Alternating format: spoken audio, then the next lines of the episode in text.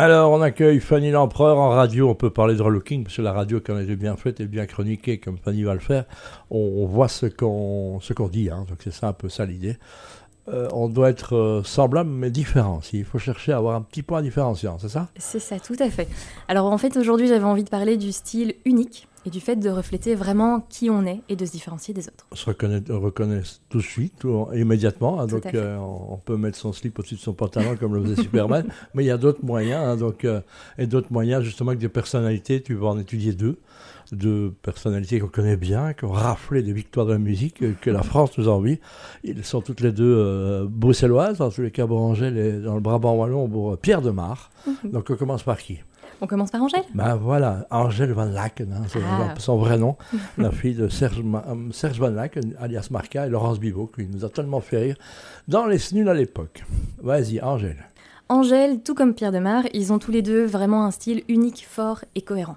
Et c'est ça que j'aime bien chez eux, parce que bah, Angèle, elle a commencé vraiment avec un style, euh, une image de la bonne copine, marrante, beaucoup sur l'autodirision.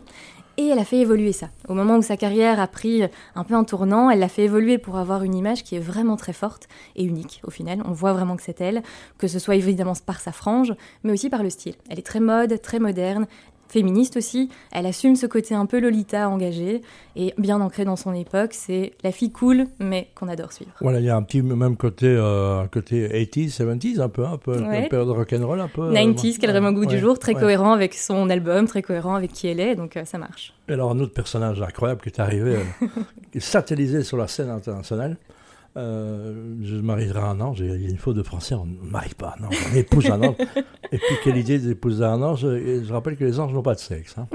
Donc, pourquoi est-il spécial Pierre de Alors, moi, je l'aime beaucoup. C'est vraiment, euh, il a vraiment l'image de, l'enfant de cœur un peu insolent.